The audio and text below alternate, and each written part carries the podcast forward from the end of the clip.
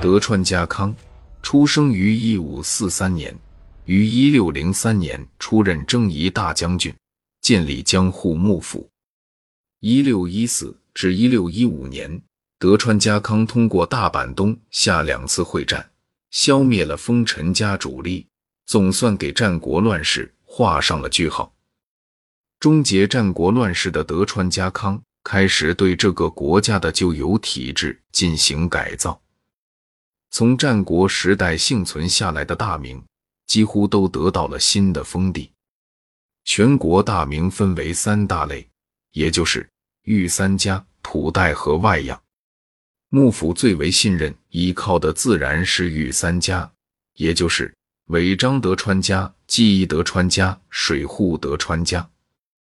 这御三家的藩祖都是家康的亲儿子，代代子孙可为将军候补者，确保幕府将军血统纯正。除御三家外，又有将军庶子一系的玉三卿、御三家的庶子分流而出的玉莲之等，枝繁叶茂，支撑起江户幕府。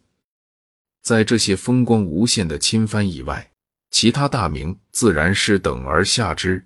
其领地所处位置也随着门第的降格而渐渐远离江户，但其中的普代大名仍具有举足轻重的地位。其藩祖大多是德川之老根据地三河国的地头家族，以武将身份跟随家康东征西讨，征服天下，立下赫赫功勋。最后是位居下层的外养大名，对德川家来说。这些在丰臣秀吉死后才归顺于帐下，尽管战败后不得不归顺，但其忠诚度缺乏是显而易见的。德川幕府的统治在日本越加稳固的同时，亚洲大陆上却发生了惊天动地的变化。满清突然崛起，入主中原，明朝于公元一六四四年崩溃了。幕府担心满清和元朝一样跨海东侵日本。因此，幕府对中国大陆发生的情况格外关注。凡是来到长崎的中国商人、船民，均受到仔细询问，以此收集大量情报。经过一段时间的疑虑，日本见清朝当权者并无东进之意，便又飘飘然起来，认为是日本武士喝阻了八旗兵。日本在出岛口岸成功设置沿海警备体制确立之后。正式进入锁国状态，在当时东亚范围内，清朝与朝鲜等同样锁国，这显然不是偶然的。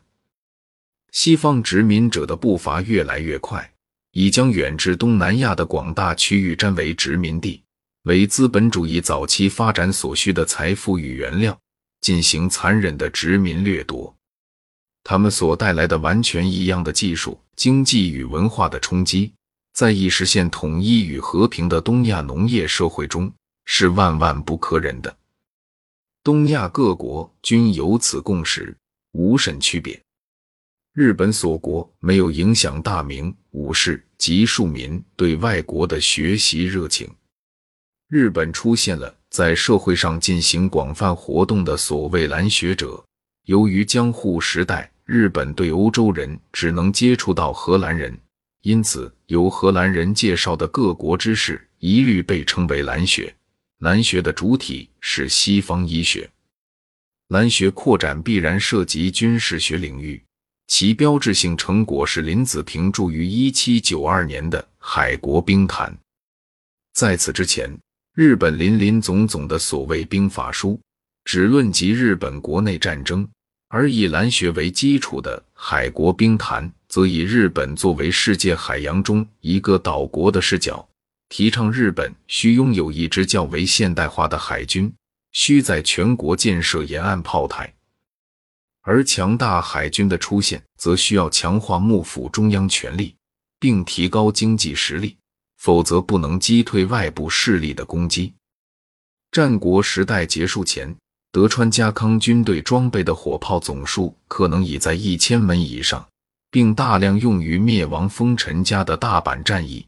这显然是战国火炮运用的巅峰之作。而这个巅峰，在日本被迫打开国门前，是再也无法超越的。总而言之，日本的西洋火炮制造技术并未达到将当时最具威力的火炮大批国产化，便因战国时代的结束而陷入了停滞。这一点和明朝灭亡后清朝的火炮发展停滞乃至倒退的情况极为类似。在江户幕府完成锁国体制之后，日本军事领域最为退化的部分便是海上力量。